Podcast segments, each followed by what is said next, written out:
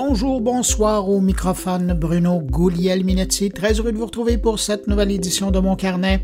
C'est l'édition du vendredi 28 avril 2023. Au menu de cette semaine, on va prendre des nouvelles du panier bleu. Ça fait quand même trois ans maintenant que le panier est en ligne.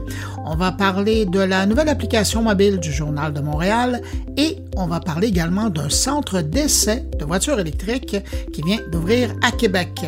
Et puis il y a aussi mes amis, mes collègues, il y a Thierry Weber qui nous parle de vie éternelle, du moins numérique. Stéphane Ricoul parle de philosophie et de numérique.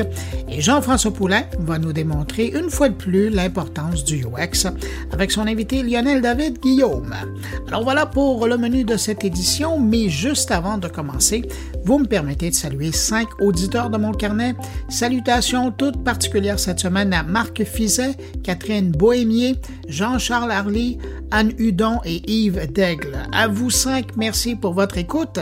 Et puis merci à vous, évidemment, que je n'ai pas nommé, mais qui m'écoutez en ce moment, qui m'avez accueilli entre vos deux oreilles. À tous, je vous souhaite une excellente écoute. La tech en. Vous connaissez Radio Mon Carnet C'est le meilleur du podcast Mon Carnet, diffusé 24 heures sur 24, 7 jours semaine. Avec plus de 1000 entrevues et chroniques proposées par Bruno Guglielminetti, Jean-François Poulain, Thierry Weber et Stéphane Ricoul. Pour écouter Radio Mon Carnet, c'est simple. Allez sur radiomoncarnet.com ou visitez le blog moncarnet.com.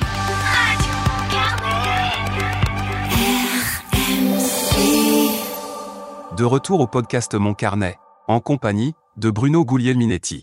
Permettez-moi de commencer cette revue de l'actualité numérique de la semaine euh, par une sortie que j'ai faite cette semaine au cinéma pour aller voir Blackberry, un film qui va sortir sur les grands écrans le 12 mai prochain. Si vous avez déjà eu un téléphone Blackberry, que vous l'avez aimé, que vous le regrettez encore aujourd'hui, eh bien, vous allez adorer le film. Je pense que c'est le moins que je puisse dire. Le film de Matt Johnson est loin d'un documentaire, même s'il nous permet de revisiter une certaine période euh, pas si lointaine, et pas vraiment une comédie parce que il y a quand même des choses sérieuses dans le film. Pour ce qui est du film et des faits relatés, disons que le réalisateur s'est fait plaisir et que l'histoire est vraie, mais un peu arrangé avec le gars des vues. Mais bon, un film qui aurait présenté de façon réelle la vie quotidienne d'une start-up aurait probablement été d'un ennui mortel à regarder. Alors, on a créé des rebondissements et on a joué avec le temps pour que ça rentre dans deux heures. Et malgré la caricature un peu grosse des euh, principaux personnages, l'énergie du film, la passion des personnages fait en sorte qu'on embarque. En fait, si vous avez été dans le domaine des startups à la fin des années 90, vous aurez droit à des souvenirs. Pour les plus jeunes, ben, ça sera des fous rires. Le film nous rappelle l'époque où BlackBerry détenait 43% du marché des téléphones et le choc qu'a été l'arrivée de l'iPhone pour Research in Motion. Et je vous préviens, quand vous sortirez de la salle de cinéma, vous serez encore une fois de plus en deuil de votre bon vieux BlackBerry, de son clavier tactile et de sa messagerie encryptée BBM. Vous serez averti. Après le furteur Edge de Microsoft, c'est au tour d'un second logiciel de navigation web de miser sur l'intelligence artificielle pour aller chercher des parts de marché. Le navigateur web Opera One, qui carbure à l'intelligence artificielle, est désormais accessible à tous après une période de test en version développeur. Opera One annonce une navigation fluide et intuitive avec une interface modulaire et dynamique. Concrètement, ça veut dire que la taille des différents éléments évolue en fonction des actions de l'internaute dans la barre latérale et la barre d'onglet. Des animations et transitions ont été ajoutées pour rendre le tout harmonieux et fluide et ça vous donne un genre d'animation pendant que vous naviguez. Cette nouvelle version a été conçue pour pouvoir accueillir les futures fonctionnalités et les outils qui seront liés à l'intelligence artificielle qui seront ajoutés par la suite. Mais déjà, on peut utiliser la fonctionnalité Tab Islands euh, qui permet de lier automatiquement des onglets au sein d'un groupe thématique. La barre latérale permet également de créer des espaces de travail ou d'accéder rapidement à des services comme Spotify, Deezer, Messenger, WhatsApp et les autres. Le navigateur Opera One euh, intègre également l'intelligence artificielle générative et il est donc possible de demander des choses à ChatGPT ou à Chat Snapchat Sonic directement depuis l'interface du navigateur. Et un fait intéressant, c'est que les demandes et les prompts proposés peuvent même être contextuels en fonction du site web que vous êtes en train de visiter. Opera One devrait remplacer la version classique d'Opera d'ici la fin de l'année sur Windows, sur macOS et sur Linux. Pour le moment, il est possible de télécharger Opera One sur le site officiel et de découvrir ses fonctionnalités innovantes à travers des GIFs explicatifs. Depuis quelques jours, Microsoft a commencé à déployer des outils pour rendre la vie plus facile aux utilisateurs d'iPhone. Si vous utilisez Windows 11, il est maintenant possible d'utiliser le système de messagerie iMessage et de connecter votre iPhone à un PC équipé de Windows 11. Baptisé Mobile Connecté, cette fonctionnalité permet d'utiliser l'iPhone depuis un PC pour passer et prendre des appels, envoyer et recevoir des messages, accéder aux contacts et afficher les notifications iOS sur l'écran du PC. Mais je souligne que pour iMessage, on peut seulement envoyer et recevoir des textos à un contact à la fois, donc les groupes de discussion ne sont pas supportés. Et en passant, Microsoft a bien précisé que cette fonctionnalité est exclusive à Windows 11 et ne sera jamais disponible sur Windows 10. Depuis une semaine, Snapchat a déployé son robot conversationnel MyAI, qui est alimenté par le GPT d'OpenAI. Mais il semble que ce nouvel ami virtuel n'a pas été accueilli avec enthousiasme par les utilisateurs du réseau social. Sur les réseaux sociaux, je ne compte plus le nombre de témoignages que j'ai vus passer euh, d'utilisateurs qui ont exprimé leur inquiétude quant aux informations personnelles auxquelles le MyAI en question aurait accès, notamment en ce qui a trait à leur localisation malgré les déclarations de Snapchat selon lesquelles MyAI ne collecte aucune nouvelle information de localisation des utilisateurs. Les utilisateurs sont nombreux à être sceptiques. Ils ont notamment souligné le fait que le robot était capable de souligner des lieux à proximité de où ils étaient, alors qu'au même moment, il prétend ignorer leur localisation. D'autres utilisateurs ont été irrités par la position de MyAI sur l'application, parce que le robot conversationnel est épinglé en haut de leur fil de discussion et ne peut pas être déplacé, bloqué ou supprimé, sauf pour les abonnés payants de Snapchat Plus. Face à ces commentaires, ben, Snapchat a publié un article de blog dans lequel il a clarifié les façons dont MyAI peut utiliser les informations de localisation des utilisateurs. Le réseau social a affirmé que le robot ne collectait aucune nouvelle information de localisation et que les utilisateurs étaient informés lorsqu'ils utilisaient MyAI pour la première fois que celui-ci pouvait se servir des informations partagées avec la plateforme pour personnaliser ses réponses. Mais malgré ces clarifications, ben, les utilisateurs restent méfiants envers MyAI, ce qui euh, est reflété dans les avis négatifs laissés sur l'App Store. La note moyenne de Snapchat est tombée à 1,67 et 75% des avis étaient flanqués d'une seule étoile suivi de dossiers maintenant. Vous vous souviendrez peut-être, euh, il y a quelques années maintenant, on parle de 2020 plus exactement, l'éditeur de jeux Epic Games avait attaqué Apple en justice après que l'entreprise avait retiré de son App Store le populaire jeu vidéo Fortnite. Et Apple avait fait ça parce qu'Epic Games avait renvoyé les joueurs vers son propre magasin et son propre moyen de paiement pour faire des achats dans le jeu, ce qui allait à l'encontre des règles d'utilisation de l'App Store. Depuis, ben, Fortnite n'est plus disponible sur l'App Store d'Apple. Tout ça a fini devant un juge et cette semaine, Apple a remporté une victoire quasi totale dans la bataille judiciaire qui l'opposait à Epic Games. Une cour d'appel américaine a jugé qu'Apple ne brisait pas les lois anticoncurrentielles américaines en interdisant l'installation de magasins d'applications tiers dans l'environnement de son système d'exploitation. Cette décision donnait suite à un premier verdict rendu en 2021, alors que lui aussi euh, était majoritairement en faveur d'Apple. Seul un des dix points de contentieux entre les deux parties a été jugé en faveur d'Epic Games. Apple va devoir permettre aux développeurs d'intégrer des liens dans leur application menant à des sites externes afin que les consommateurs puissent faire des achats en dehors de l'App Store sur leur iPhone. Vous vous imaginez bien que Apple considère déjà aller en appel sur cette décision auprès de la Cour suprême. Bref, dans cette histoire-là, c'est Epic Games qui se retrouve le grand perdant parce que Apple n'aura pas à ouvrir son App Store à des magasins d'applications alternatifs aux États-Unis.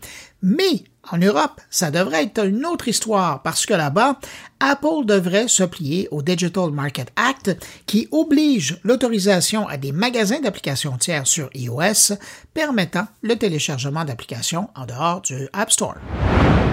On apprenait cette semaine que Meta mise vraiment beaucoup sur l'intelligence artificielle pour sauver son projet de métavers. Bien que certaines déclarations de Mark Zuckerberg aient peut-être semé le doute sur les ambitions de Meta pour le métavers, ben, il a récemment clarifié la situation en affirmant que l'entreprise restait engagée sur ce projet à long terme. Mais quand même, Meta se concentre désormais sur l'intelligence artificielle qu'elle considère comme complémentaires au métavers et développe des fonctionnalités destinées à ces plateformes. Les premières innovations devaient être déployées avant la fin de l'année. L'intelligence artificielle sera également indispensable au fonctionnement des futures lunettes de réalité augmentée de Meta, attendues l'année prochaine, qui sont essentielles à la stratégie de l'entreprise pour attirer plus d'utilisateurs dans ces mondes numériques. L'Internet Archive perd son procès contre Hachette. Après une semaine de procès, la justice américaine a donné raison à quatre éditeurs, dont Hachette, qui est le meneur dans cette affaire, contre Internet Archive, qui a numérisé des millions de livres, y compris 3,6 millions, soumis aux droits d'auteur afin de les rendre disponibles pour emprunt sur Internet. Le conflit opposait les éditeurs Hachette, HarperCollins, Wiley et Penguins à l'organisation but non lucratif Internet Archive, qui a pour mission, je vous le rappelle, de fournir un accès universel à toutes les connaissances de notre monde. En 2020, les quatre éditeurs ont intenté une action en justice devant les tribunaux américains contre l'organisation et voici que cette semaine, on a le dénouement. Bien qu'Internet Archive se voit comme une bibliothèque en ligne et considère utiliser le fair use dans ce dossier, je vous rappelle que le fair use, euh, qu'on pourrait traduire par utilisation équitable, est une doctrine juridique américaine qui permet l'utilisation d'œuvres protégées par le droit d'auteur sans l'autorisation du titulaire des droits dans certaines circonstances limitées, telles que la critique, le commentaire, l'enseignement, la recherche et les reportages d'actualité. Mais la justice américaine a expliqué dans un document de 47 pages pourquoi elle n'estime pas que ce prêt de livres numériques puisse être considéré comme entrant le principe du fair use. Internet Archive aurait jusqu'à maintenant numérisé plus de 37 millions de livres, dont 3,7 millions sur copyright, pour les rendre disponibles en accès illimité, appelant cette opération la National Emergency Library. Le jugement s'intéressait, lui, à ces 3,6 millions de livres, dont 33 titres sont des livres du catalogue des quatre éditeurs plaignants. C'est le 5 avril 2020, donc il y a trois ans, que le panier bleu apparaissait sur le web québécois. À l'époque, le gouvernement Legault l'annonçait comme une planche de salut pour les commerçants québécois qui devaient se tourner vers l'Internet pour espérer survivre à la pandémie qui empêchait leur clientèle de les fréquenter. Depuis, ben, le panier bleu est passé d'une initiative à but non lucratif pour promouvoir l'achat auprès des marchands québécois à une place de marché privé, transactionnelle, qui rivalise avec les autres, notamment Amazon. Pour prendre des nouvelles du panier bleu, trois ans plus tard, je vous propose une rencontre avec Alain Dumas. Il est l'initiateur du projet et toujours PDG du panier bleu. Bonjour Alain Dumas. Bonjour. Ben Alain, d'abord, bon troisième anniversaire. Merci, c'est très gentil. Mais disons qu'il y a un anniversaire euh, séparé en deux blocs. Il y a un anniversaire au BNL et un anniversaire privé. Ben, on va dire euh, bon troisième anniversaire à Panier Bleu. Parfait. bon, la marque, parce que le mandat a changé. Mais je suis curieux, ben justement, puis ça m'amène à, ma prochaine question.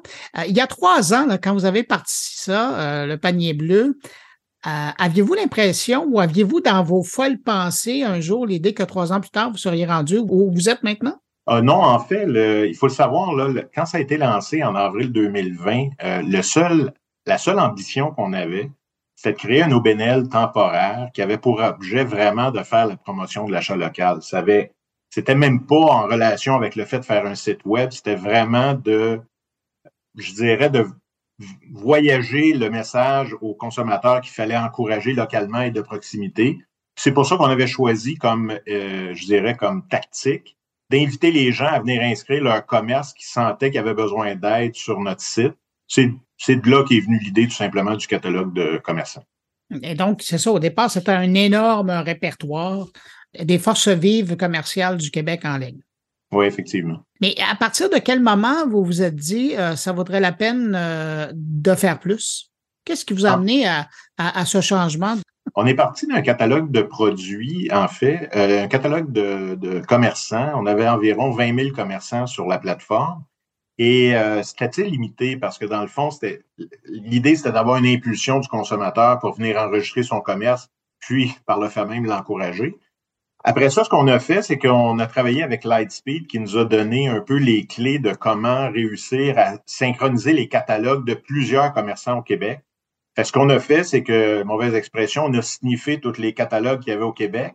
Fait qu'on s'est retrouvé avec un catalogue de 2 millions de produits pour euh, 2800 euh, commerçants au Québec.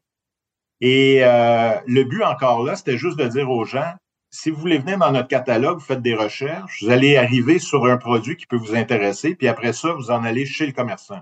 Non, un, agrégateur de contenu, dans le fond. Exactement. On, on ne gérait pas un peu un Google Shopping, si on veut, mais gratuit. Et euh, fait que c'est, ça a été la deuxième initiative qu'on a faite. Quand on a fait cette initiative-là, on a mis certaines options, comme par exemple, donnez-moi un magasin à proximité de chez moi, des choses comme ça. Puis on a commencé à voir l'intérêt des gens pour magasiner. Et il y a beaucoup de gens qui nous ont dit, c'est plate qu'on ne puisse pas faire notre panier directement dans le panier bleu, etc. Mhm. Et on a eu le bye-bye d'ailleurs qui a dit qu'un panier, c'était fait pour mettre quelque chose dedans, comme si on ne le savait pas. Et euh, toujours est-il, c'est- et, et à ce moment-là, le gouvernement nous a dit, euh, on aimerait ça aller plus loin, on aimerait ça faire des chantiers sur l'avenir du commerce de détail. Fait qu'on a organisé des chantiers. euh, il y avait euh, huit chantiers différents là, de mémoire. Avec, euh, on a chaque chantier avait un groupe de travail de 10 personnes, des présidents souvent d'entreprises dans le domaine, soit de logistique, de marketing et autres, avec des commerçants toujours à bord et des gens du panier bleu et des gens aussi qui étaient invités d'universités, etc. À partir de ça, on a fait euh, un grand travail et on a émis à la fin ce que je pourrais appeler des recommandations. Et les recommandations ont été lues par le gouvernement et c'est là que le gouvernement a dit, on pense que quatre choses qu'il faut, on pourrait peut-être aider. Un, la transformation numérique des entreprises. Euh, c'est là qu'ils euh, ils sont allés vers euh, l'Association québécoise des technologies avec le programme Mon commerce en ligne. Mhm. Ils ont dit aussi il faut faire quelque chose pour la logistique. Fait qu'ils ont commencé à travailler et aider les, euh, les groupes comme Cargo Montréal, euh, etc. Ils ont, ils ont dit les gens veulent avoir une reconnaissance de la marque Québec. Donc, ils ont décidé de créer un OBNL qui était produit du Québec. Et finalement, nous, ils nous ont demandé est-ce qu'il y a une valeur, est-ce qu'il est pensable de faire une place de marché de commerçants québécois? Euh, ce qu'on a fait, c'est qu'on est allé chercher deux investisseurs avec nous, euh, Desjardins et la Banque nationale. Et euh, ce qu'ils ont fait, c'est qu'ils ont mis de l'argent pour qu'on puisse faire, pendant tout l'été 2021, on a fait euh, des travaux avec des entreprises comme euh, Adviso, euh, LG2, etc., pour définir le concept du, euh, de la place de marché. Et euh, on a, par la suite, on a déposé un rapport euh, à Desjardins et à la Banque nationale et au gouvernement. Et ensemble, ils ont décidé de trouver du financement. La Banque nationale n'a pas, pas décidé de rester, mais euh, Desjardins et le gouvernement ont décidé et on a trouvé d'autres partenaires. On a fait un montage financier et là, on a décidé de faire la place de marché. Ce qui m'amène au fait que la place de marché n'est pas la solution. La solution, c'est de travailler sur ces différents aspects-là, mais qu'en quelque part, on travaille dans le même univers. C'est pour ça que depuis le début, nous autres, ce qu'on dit, c'est de créer un univers québécois du commerce de détail. Et on le sait très bien que, la, par exemple, la, la, la logistique, c'est un des, Oui. un des bloquants majeurs du commerce de détail. Puis on travaille en ce moment avec des 3PL, etc., etc., etc. Fait que ça fait un court résumé là, de ce qui nous a amené à créer une place de marché. Et, et puis, la place de marché qu'on connaît aujourd'hui, elle existe depuis quand? Oh, la place de marché, on l'a ouverte le, au mois de juin 2022, euh, mais ce qu'on appelait la famille et amis. On a juste invité quelques personnes à faire des transactions. Il y avait très peu de, com- de commerçants à l'époque. Je pense qu'il y avait 40 commerçants. Et c'était juste pour voir si tout fonctionnait. Quand on a eu le sentiment que ça fonctionnait, et on s'est dit, c'est, comme une œuvre d'art. À un moment donné, il faut se lancer. On n'a pas le choix, il faut la monter au public. Fait qu'on l'a, on l'a, on a ouvert la place vraiment au public au mois d'octobre. On l'a ouvert sous forme bêta, tout simplement parce qu'on on sentait pas qu'on avait la masse critique au niveau des produits. Et aussi, on s'est dit, il n'y a rien de mieux que d'ouvrir au public pour être certain de trouver toutes les erreurs. Fait qu'on ne se mettra pas trop, trop de pression. Fait qu'on l'a sorti euh, bêta. On a, on a fait des tests pendant toute la période, je dirais, du euh, vendredi fou et la période des fêtes. Et au mois de janvier, on a enlevé l'appellation bêta pour être vraiment public parce que là, on était rendu à plus de 200 marchands, euh, plus de 75 000 produits. Et depuis ce temps-là, ben, on continue là, à évoluer et à améliorer le tout. Si je vous demandais le chiffre aujourd'hui, vous êtes rendu à combien de marchands? On est rendu environ, euh, quand j'ai regardé ce matin, on est à 344, je crois. OK. Et donc, c'est à partir de, de, cet état des lieux que euh, cette semaine, je vous, euh, je vous lisais sur LinkedIn, vous répondiez à un reportage euh, qui a été diffusé à, Radio-Canada. Je me suis dit, ben, c'est peut-être un bon moment de faire le point par rapport à, à, l'offre du panier bleu, son mandat et, ce qu'on y retrouve et, et, comment ça se passe. J'aimerais ça revoir quelques points avec vous, notamment comment vous expliquez que sur les, les fameux 100 000 produits, il y en ait seulement 600 qui soient certifiés québécois? Comment ça s'explique? En fait, comme je vous le disais tantôt, Produits du Québec fait partie de l'écosystème, euh, l'écosystème numérique au niveau du commerce de détail. Il y a un joueur aussi qu'il faut ajouter qui est Aliments du Québec, qui est la même chose, mais pour les produits alimentaires, parce qu'on utilise les deux appellations. Nous, on s'est engagé quand on a lancé le, le, site Internet. Comme vous le savez, faire une place de marché, ça veut dire offrir tous les produits possibles aux clients parce qu'il faut que ça soit une destination. Sinon, c'est pas une place de marché. Là. Fait que on savait dès le départ qu'on allait accepter les marchands qui vendent des produits québécois ou pas, puis on n'allait pas restreindre le nombre de les produits. La seule chose qu'on restreint en passant, c'est que les produits ne soient pas en inventaire au Québec au moment de la vente. On veut pas que ça soit du dropshipment fait de l'étranger, par exemple. Toujours est on savait qu'on allait dans cette direction-là, sauf qu'on s'est, on s'est commis à dire, on va mettre les appellations Aliments du Québec et Produits du Québec sur les produits qui le méritent, mhm. c'est-à-dire qui ont eu leur, euh, leur identifiant de ces, ces organismes-là. Euh, Aliments du Québec existe depuis 20 ans. Euh, ça, c'est un fait. Produits du Québec existe depuis un an seulement. Produits du Québec a environ 44 000 produits dans sa base de données de ces 44 000 produits-là viennent d'environ, ce que, ce que j'ai lu, c'est environ une centaine de fournisseurs. On a entre autres, par exemple, la vie en rose là. La vie en rose, mm-hmm. elle seule doit avoir, euh, je sais pas moi, 4-5 000 produits dans la banque. Euh, donc, nous, ce qu'on fait, c'est qu'on on ne cherche pas les produits du Québec, on cherche les marchands qui correspondent à ce que les clients recherchent. Et là, ce qu'on regarde, c'est qu'on travaille avec Produits du Québec pour essayer d'afficher ces produits-là avec le logo. Un, le système de Produits du Québec n'est pas encore synchronisé. Là, c'est pas juste, euh, c'est pas juste un API où tu vas chercher l'information. Ils sont pas rendus trop facile. ouais, c'est ça, mais ils sont pas rendus là, puis c'est normal après un an. Ils sont en train de bâtir leur infrastructure, euh, leur architecture informatique. Fait ce qu'on fait, c'est qu'on reçoit des listes, puis on regarde dans nos listes à nous si les produits sont produits du Québec ou pas, et on les codifie euh, comme ça. Ce qui fait que ben, on est rendu à 800 environ parce qu'on a rajouté euh, Poche et Fils qui, effectivement, est produit du Québec et qu'il y a beaucoup de produits. Et ce qui fait, c'est que c'est vraiment un, j'appellerais un work in progress. Mais ce qu'il faut bien comprendre surtout, c'est que le marchand ne devient pas produit du Québec parce que produit du Québec le qualifie. Le marchand devient produit du Québec parce qu'il demande à produit du Québec de faire, de lui de, lui remettre un cahier des charges et qu'après ça, il puisse garantir que le produit est produit du Québec. C'est l'équivalent d'un ISO euh, dans le monde du manufacturier. Effectivement. Et si tu ne sens pas qu'il y a une valeur à, avoir cette certification-là, tu ne te donneras pas le trouble de faire ça. Ça, c'est un point. Euh, je dirais que le meilleur exemple que je peux te donner du fait qu'on a probablement beaucoup plus de, de, produits québécois que juste les, aliments, les produits du Québec, c'est au niveau du livre, par exemple. On a environ 40 000 livres sur 115 000 produits sur notre site. De ces 40 000 livres-là, il n'y a aucun éditeur qui est allé chercher la certification Produits du Québec.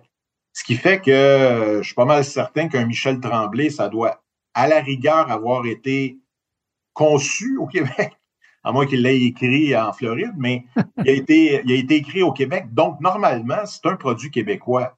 Fait que nous, ce qu'on fait, c'est qu'on affiche seulement les produits qui ont le droit à la certification. Et la dernière chose dans laquelle on veut aller, c'est de devenir, nous, des certificateurs euh, basés sur le vent en disant, ben oui, la petite madame, doit être au Québec, on va y mettre son produit, produit du Québec. On ne veut pas rentrer là-dedans. Nous, on, veut avoir, on veut avoir une certification qui est euh, crédible qui a été faite de la bonne façon.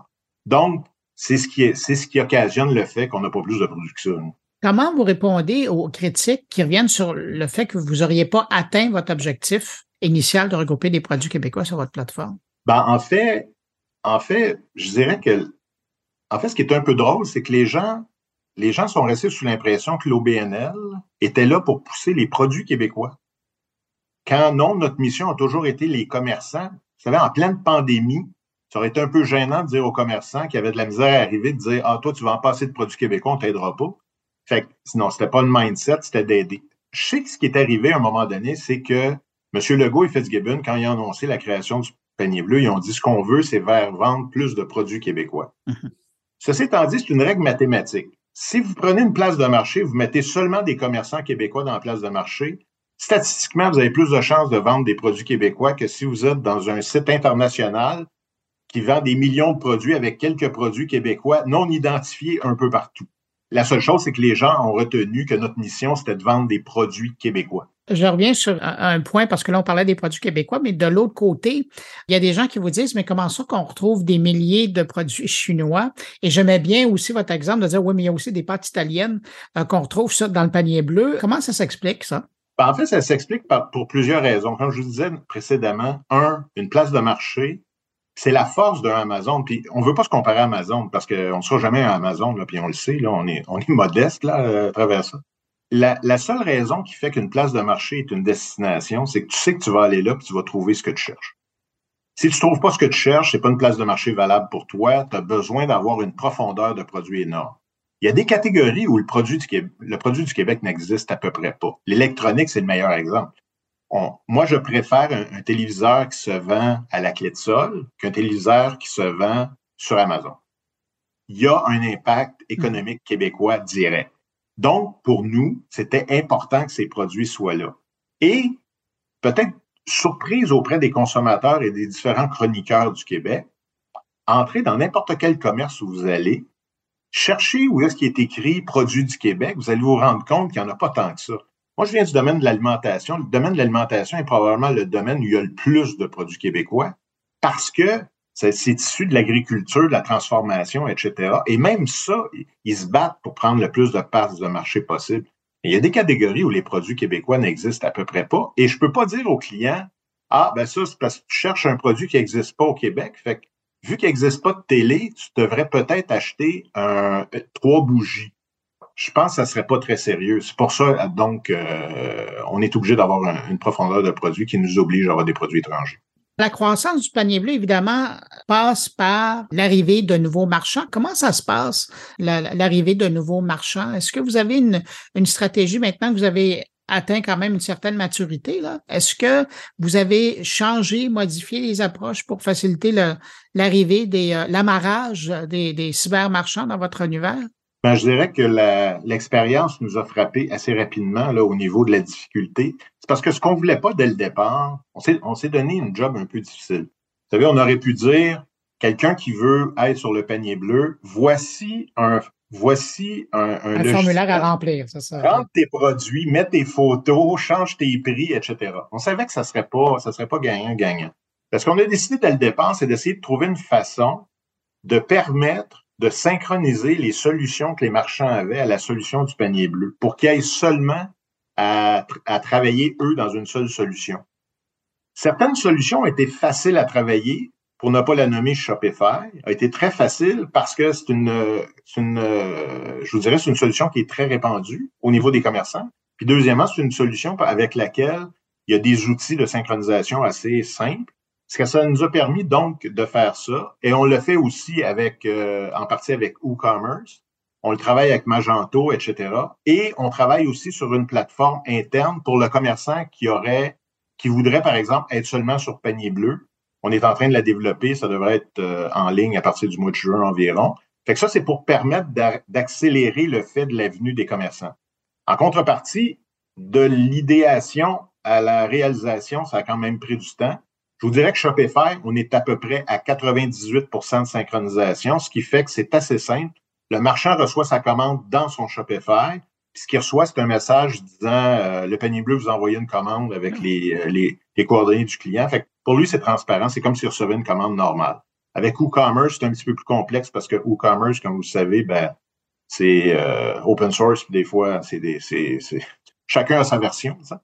Et Magento, c'est un petit peu plus strict, donc on travaille là-dessus. Fait que je vous dirais, c'est de la façon qu'on accélère. En contrepartie, ce qui nous a frappé aussi, c'est que je vous parlais tantôt des bougies. Euh, il n'y a aucune valeur d'avoir un vertical de bougies au niveau d'une place de marché. Euh, on veut avoir plus large que juste des bougies.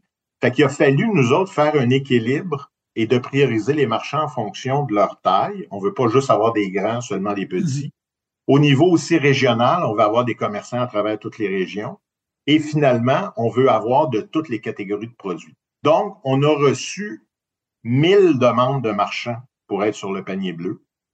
Et ce qu'on a fait, c'est que tranquillement, pas vite, on a priorisé les marchands. Là-dedans, il y a des marchands qui a malheureusement fallu apprendre qui n'étaient pas nécessairement un bon marchand actuellement pour le panier bleu.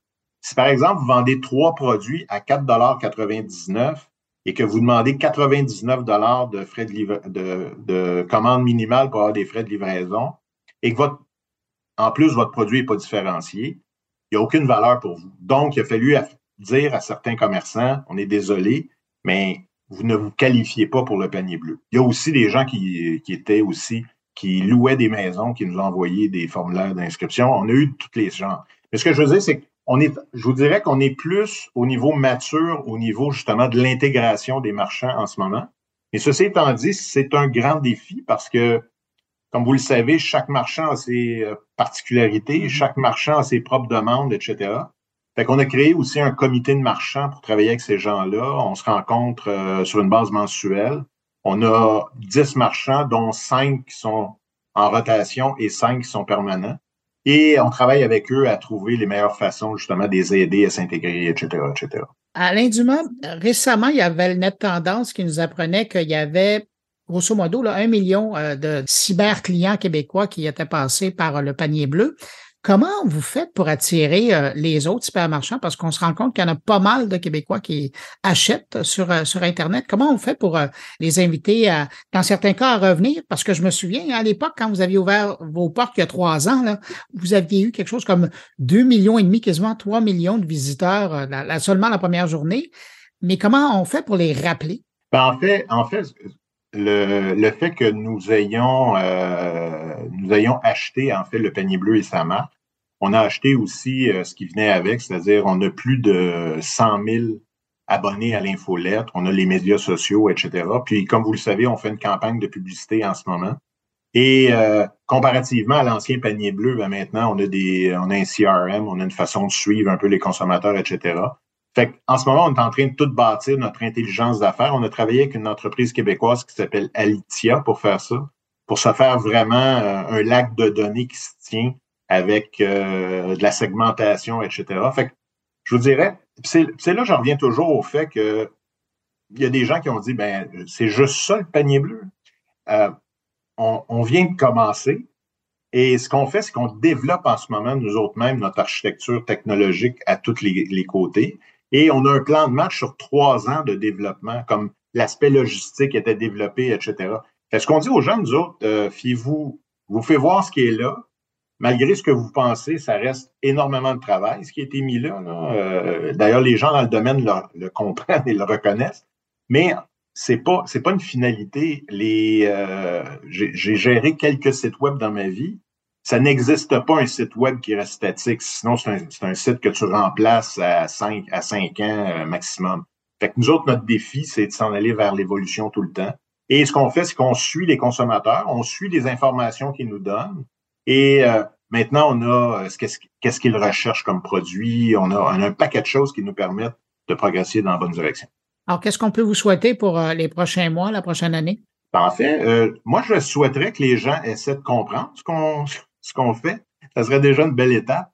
Non, mais sérieusement, ce qu'on espère, nous, tout simplement, c'est que les gens, les gens nous suivent, qui viennent voir nos avancées, qui viennent voir. Vous savez, euh, il y a une chose, y a une chose qu'on ne dit pas assez, c'est que quand vous achetez sur le panier bleu, vous achetez chez un commerçant québécois, il y a beaucoup de gens qui disent Ouais, mais c'est quoi la différence d'aller chez Amazon? Ben, la différence est simple. C'est que l'argent va rester au Québec. Puis même si c'est un marchand québécois sur Amazon, Amazon en prend une partie. Amazon ne fait pas ça gratuitement. C'est pas encore un organe du gouvernement. D'ailleurs, les gouvernements courent après, c'est pas pour rien. Fait que moi, ce que je dis, c'est suivez-nous, puis donnez-vous la peine de regarder les marchands qu'il y a là. Vous allez faire des belles découvertes. Puis encourager le panier bleu, c'est encourager l'économie du Québec, puis encourager les commerçants du Québec. Voilà, c'est un beau message sur lequel on va terminer. Alain Dumas, PDG de la place de marché Panier Bleu, merci d'avoir pris de votre temps pour répondre à mes questions. Ça fait plaisir, merci pour l'invitation.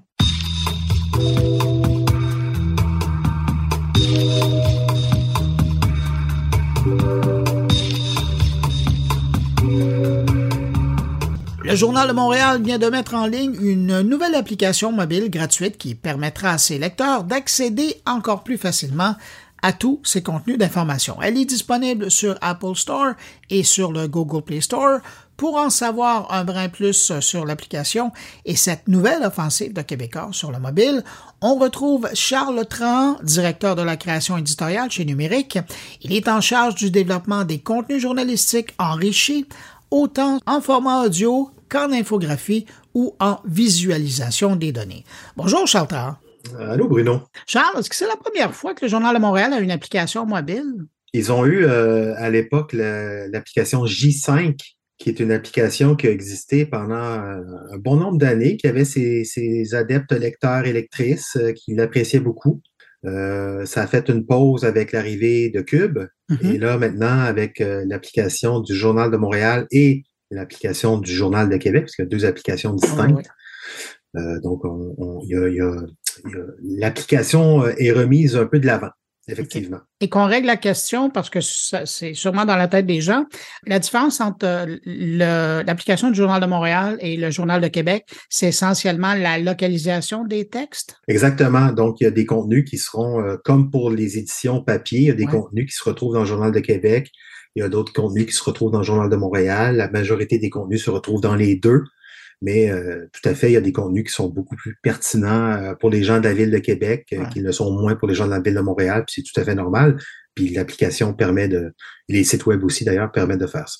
Ouais. Pourquoi une application maintenant? Parce que vous étiez quand même présent dans l'application Cube, comme tu le disais. Cube, c'est un agrégateur.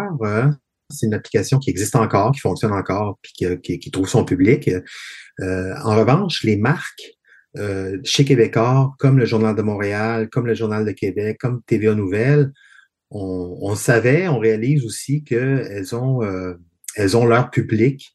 Euh, et je pense que c'était nécessaire aussi, puis ça faisait partie des plans de de toute façon, là, c'est pas un revirement de situation. Là. Mmh ça faisait partie des plans d'arriver avec euh, une proposition d'application aussi après le lancement de Cube. Une autre des raisons aussi, c'est que ben, probablement que les auditeurs le savent aussi, mais les applications, c'est une façon d'aller rejoindre les, euh, les, lecteurs, euh, lectrices fidèles d'une marque. Hein. Le journal, avant, on l'avait sur la table le, matin ou au restaurant, puis on l'avait de même, puis on, feuilletait, puis on lisait ce qu'on voulait. Euh, aujourd'hui, euh, c'est un peu les réseaux sociaux qui avaient pris cette place-là. Puis l'idée d'avoir une application pour les gens qui se retrouvent et qui veulent s'engager un peu plus avec euh, nos services d'information, ben, ils le font grâce à l'application. Fait que c'est vraiment quelque chose qui s'adresse à nos lecteurs les plus les plus fans, les hardcore comme on appelle, mais mais à tout le monde aussi évidemment. Là, c'est pour c'est pour tous. Mais l'application apporte quelque chose qui permet aussi aux, à nos lecteurs de, de, recevoir des services un peu plus personnalisés. Quand on, voit des applications mobiles sortir pour les quotidiens, on se pose toujours la question, est-ce que c'est l'entièreté du journal qu'on retrouve? Il y a des choses qui vivent moins bien sur le numérique. Hein. Je pense qu'il y a des, euh, contenus euh, qui sont euh, encore aujourd'hui dans le journal en papier qui ne se retrouvaient pas sur le site Internet. C'est pareil pour l'application. Mais grosso modo, la majeure partie des contenus se retrouvent sur l'application. Pourquoi? ben, c'est que depuis un an, euh, même pas, six mois euh, au Journal de Montréal, on a amorcé une grande transition euh, du travail, du flux de travail des équipes de production, de la rédaction. Ça veut dire quoi? Ça, ça veut dire qu'avant, la date de l'heure de tomber, c'était autour de 21h, 21h30 pour permettre aux, gens de monter les maquettes, d'envoyer ça à l'impression, les camions qui partent la nuit, qui vont livrer les journaux partout au Québec avec le web, c'est plus plus ce problème-là qu'on a avec le web. Les gens sont là le matin, sont là le midi, sont là en fin de journée, sont là le soir. Comment est-ce qu'on on organise le flot de travail pour avoir comme première destination, on va dire prioritaire euh, de, nos contenus, le, numérique? Et donc, on a, on, a, recommencé à travailler en fonction de ça. Puis, faut pas oublier aussi qu'un journal tabloïd, on l'ouvre en deux. Puis on a plusieurs points d'accroche pour les yeux. On, a, on, peut avoir un grand dossier sur deux pages, on peut lire ce qu'on veut, une petite colonne à gauche, un plus grand encadré et tout, alors que sur une application, sur un téléphone mobile, ben, ça commence en haut, puis on descend jusqu'en bas. Donc, il faut garder l'intérêt. La, rédaction des, textes ne nécessite pas le même genre d'effort, puis c'est ça, c'est on n'écrit pas un article pour le papier de la même façon qu'on fait pour le web.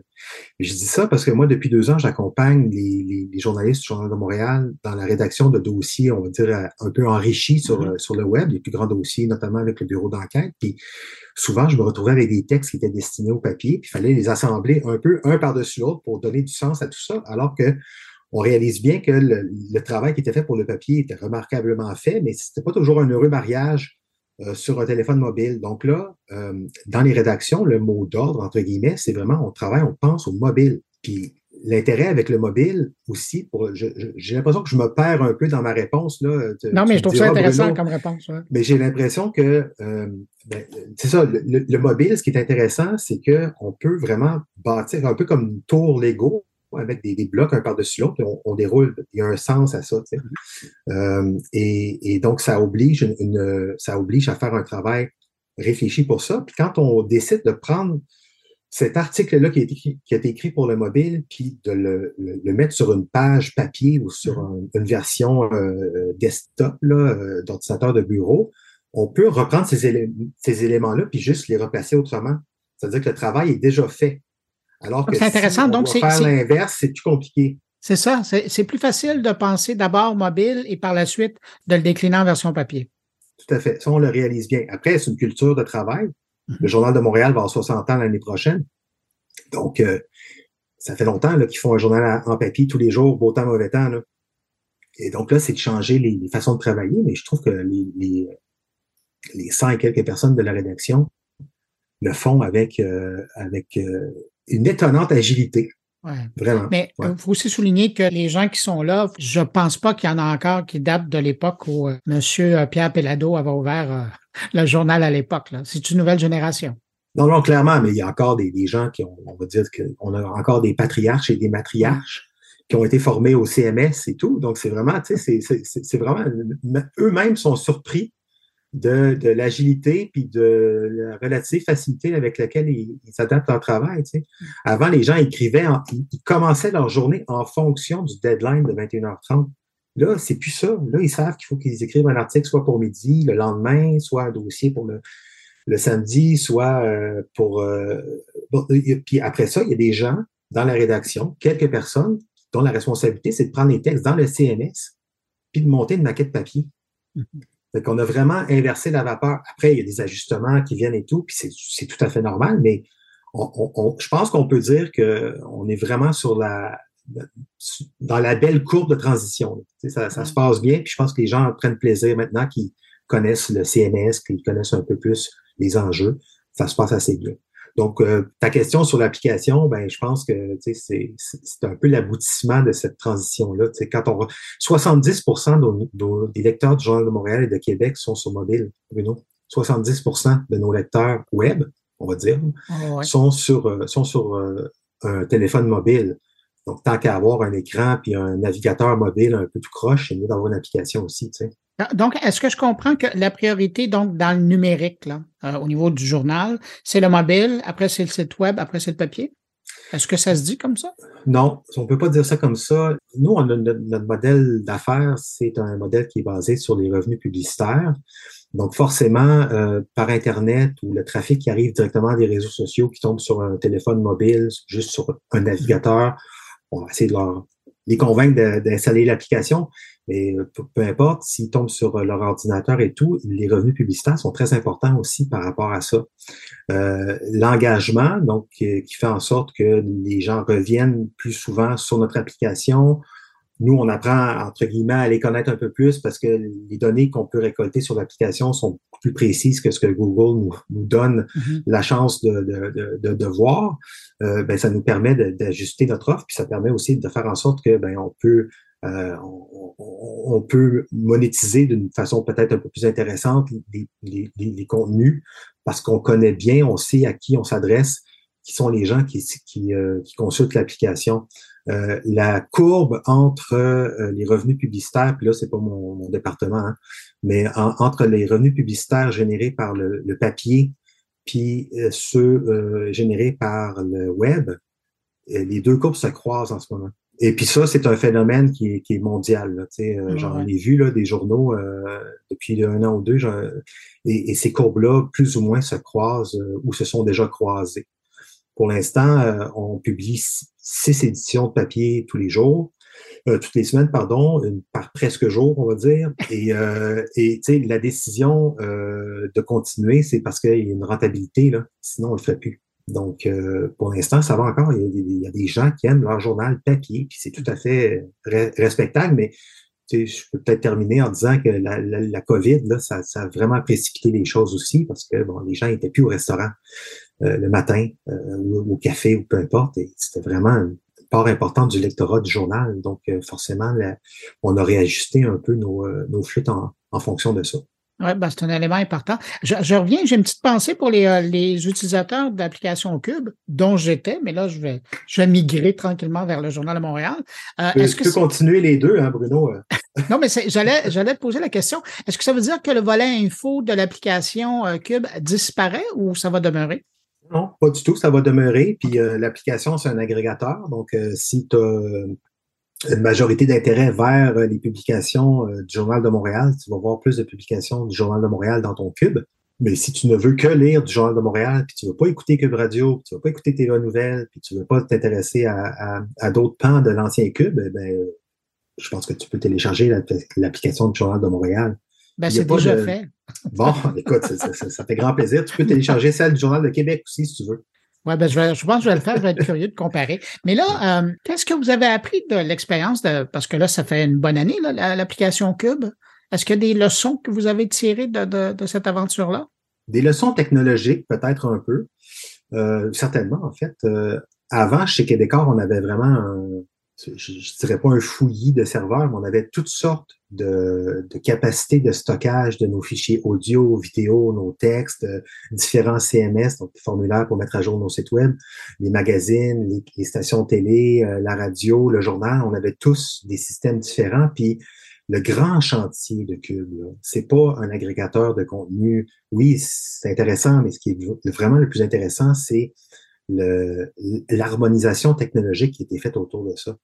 Donc, euh, on, on a vraiment maintenant tu sais, tous les sites qui vont euh, venir de, de, de médias QMI seront des sites qui vont fonctionner grâce à la technologie Cube. C'est le cas pour les applications du Journal de Montréal et de Québec. On fonctionne Donc, avec... ça faisait partie de la transformation numérique de l'entreprise. Ah, euh, clairement. OK. Clairement, parce que euh, ben, d'une part, technologiquement, c'est plus facile quand on peut harmoniser un peu les processus, puis d'a- d'avoir euh, de pouvoir euh, projeter des, des, des extraits vidéo d'une application à l'autre sans faire des, des, des- conversions de fichiers, puis des euh, ça, ça peut être vraiment, vraiment laborieux. On a, tu sais, faut pas oublier, on a, on a de, de, l'écrit, de la vidéo, de l'audio, des magazines, il beaucoup de choses encore qui restent à numériser en plus. Et donc, d'avoir un socle commun technologique, c'est ça le gros, gros chantier qui a pris tant d'années, tant d'années, trois ans à Québécois, trois, quatre ans, à monter ça, c'est ça. L'effort Cube, c'est ça surtout. C'est surtout ça. Et ça nous permet aussi, euh, derrière, technologiquement, d'avoir euh, une, plus fine connaissance aussi des données qu'on récolte, les mettre ensemble, parce que, tu sais, Google, Facebook, euh, ça fait pas de cadeau, ça, hein, sur les données d'utilisateurs. Donc, euh, nous, il faut qu'on en aille aussi pour euh, faire face à ces géants-là qui sont, euh, qui sont affamés puis qui, qui ne sont pas très prêteux, donc euh, prêteurs. Donc, euh, c'est ça, on essaie de, on essaie de, de, de constituer aussi un peu ces, ces technologies-là qui nous permettent de, de mieux connaître les, les habitudes de nos utilisateurs pour leur offrir des contenus qui, qui leur conviennent. Euh, tout le monde fait ça, hein? Je veux dire, c'est Oh, pas. oui. Ouais. Mais donc, euh, le- les data lakes, puis le- la collecte de données, puis la façon de, de, de les utiliser pour offrir un service plus personnalisé, plus intéressant, ben ça, c'est c'est la technologie qu'on a développée permet ça aussi, de toute évidence. Charles, tu l'as abordé, puis je vais y revenir en, terminant. La question se pose. Euh, justement, tu le mentionnais, la pandémie, ça a été difficile pour la plupart des, médias imprimés, justement, parce que les gens étaient moins dans les restaurants, dans les lieux publics où ils consommaient, ou tout simplement dans le transport, où ils consommaient leur, quotidien papier. Bon nombre de médias euh, ont utilisé cette raison-là pour diminuer l'impression de leurs journaux. Ça a été le cas pour vous. Là. Il y a une édition euh, qui, a sauté. Normalement, c'était 7, vous êtes passé à 6. Mais euh, avec l'engouement qui va sûrement y avoir autour de la nouvelle application du Journal de Montréal, du Journal de Québec, est-ce que ça pourrait dire qu'il va y avoir par la suite une diminution de l'impression papier? Ben, est-ce qu'il va y avoir moins de trains à vapeur? Euh, à un moment donné, je ne dis pas que l'édition papier, c'est mort. Mais je dis, il y a une courbe inévitable mondiale qui fait que, euh, puis en plus accélérée par l'inflation, le manque de main-d'œuvre, tu sais, distribuer un journal partout au Québec, là, c'est pas évident, là, surtout c'est pour ça que l'édition du dimanche, elle a été retirée, c'est parce qu'il n'y aurait pas nécessairement juste la main-d'œuvre pour livrer ah, la pénurie de camelots assez vite euh, montré le niveau. Oui, euh, tout à fait. Et puis, euh, puis l'inflation aussi. Donc, comme je vous dis, on garde le papier, tout ça. Sauf qu'à un moment donné, le progrès, c'est le progrès. Puis si les gens commencent à tous consulter leur journal sur un téléphone, on va s'y adapter. donc, je pense pas que ça signe la, fin du papier, non. c'est une continuité de papier, mais éventuellement, on va, on va pas, on va pas forcer les gens à aller acheter un journal s'ils veulent plus le, s'ils veulent plus le lire. Euh, l'application aussi, c'est quelque chose qui est intéressant parce que, en particulier l'application, les sites web, mais surtout l'application, c'est qu'on la, la trimballe dans, notre téléphone aussi avec nous partout. Puis donc, c'est comme si on avait une copie du journal en dessous du bras tout le temps. Et nous, on essaie de développer aussi beaucoup de services autour de l'application. On a un outil là, qui fait jaser pas mal sur euh, la possibilité d'aller voir euh, les, le prix des, des, transactions immobilières autour de chez soi sur une carte. C'est ce type de service qui est basé sur la compilation de données, puis la façon de les présenter aussi, c'est quelque chose qu'on on est là aussi pour servir nos, nos, lecteurs et lectrices. Puis ce genre de ce genre de service-là, je pense qu'on va, on va en faire de plus en plus. Donc, c'est une évolution qui serait pas possible sur le papier. Et donc, il y a des choses aussi qui sont intéressantes à regarder du côté de, de l'applicatif pour euh, justement euh, continuer d'être vraiment plus au cœur des préoccupations, mais surtout au cœur mm-hmm. des, des, dans le cœur des Québécois et des Québécoises. Oui, puis surtout que j'ai bien compris en consultant votre application que vous avez choisi euh, l'approche d'offrir un, journal qui est dynamique. Et donc, euh, il y a une mise à jour, il y a un jeu qui est fait, il n'est pas statique. Là. On ne parle pas d'une édition qui dure 24 heures, qui est après remplacée, comme a été pris comme choix par, par d'autres quotidiens euh, ailleurs dans le monde, puis ici à Montréal, notamment la presse.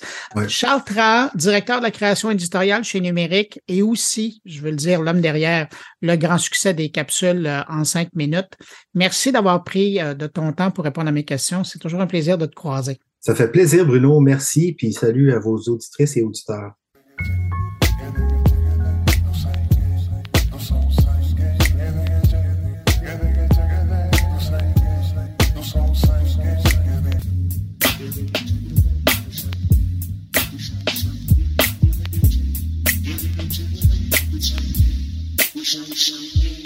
On parle de voitures maintenant, mais de voitures électriques plus précisément.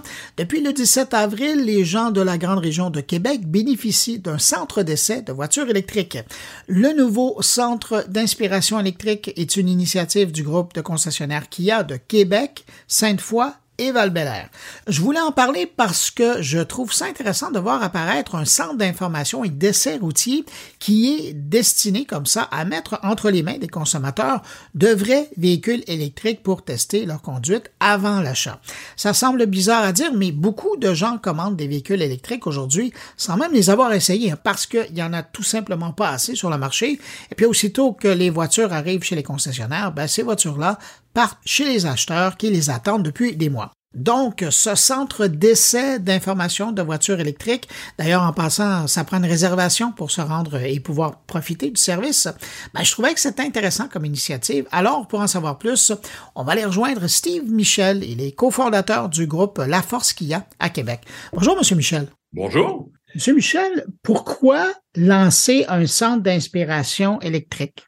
D'entrée de jeu, pour mieux faire connaître les véhicules électriques, faire connaître la gamme de véhicules électriques qu'il y a et permettre aux gens euh, d'avoir, euh, de pouvoir faire la transition plus facilement entre ce qui s'en vient, entre l'essence et l'électrique, connaître, s'inspirer, répondre à leurs questions. Ben, je pense que c'est un besoin dans l'industrie automobile d'accompagner les gens euh, dans la transition qui s'en vient.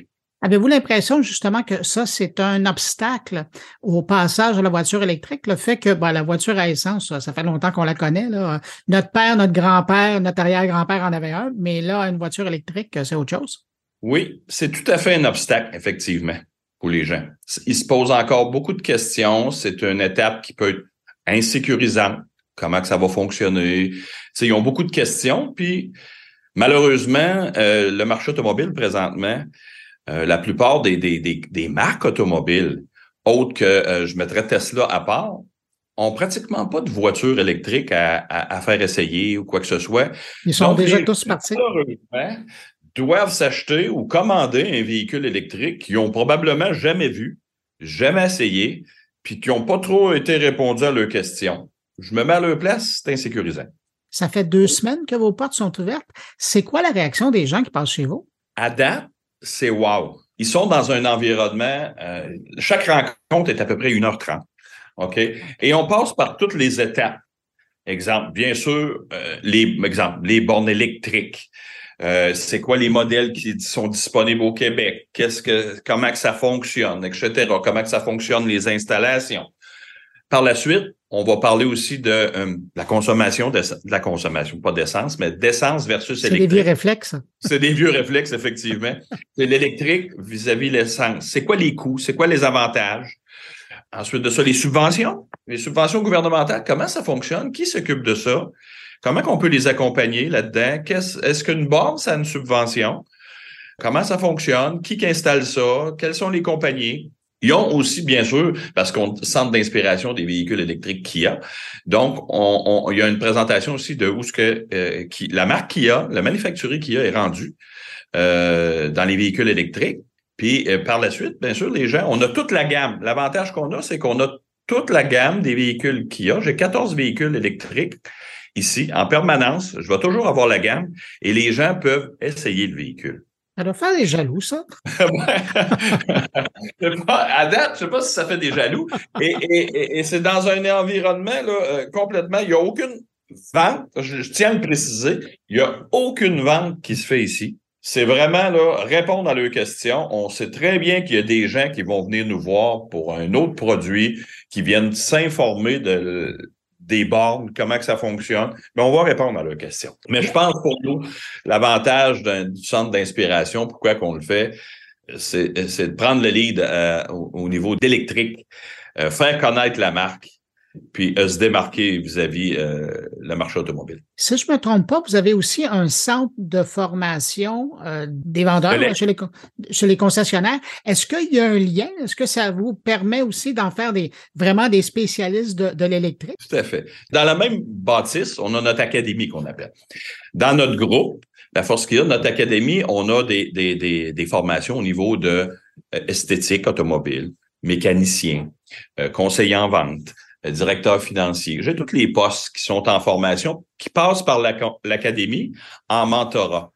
Fait que, tu sais, quelqu'un qui veut, qui veut être formé pour être mécanicien va, de, venir travailler euh, euh, à l'académie, va être accompagné par des euh, mécaniciens chevronnés et va ensuite évoluer, évoluer. Puis à un moment donné, ben, il va être transféré dans les concessions automobiles.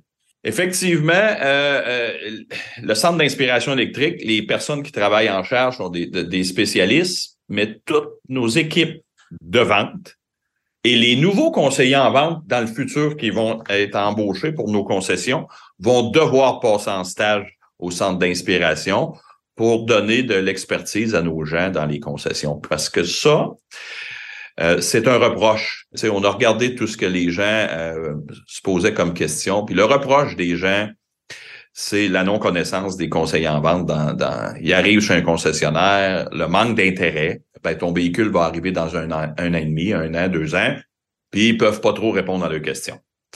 On va se servir de notre centre d'inspiration pour former tout notre monde à l'interne pour être encore plus compétent quand les gens, à l'intérieur des concessions, vont vouloir s'acheter ou se commander un véhicule électrique. Puisque vous le mentionnez, euh, et puis je pense, je pense que ça intéresse beaucoup de mes auditeurs, euh, vous mentionnez la livraison de la voiture. Est-ce que c'est encore le problème euh, au niveau de la, ben, de la voiture électrique, là, au niveau de la, de la demande? Parce qu'il y a énormément de demandes. Mais au niveau de la livraison, qu'est-ce que vous avez comme calendrier?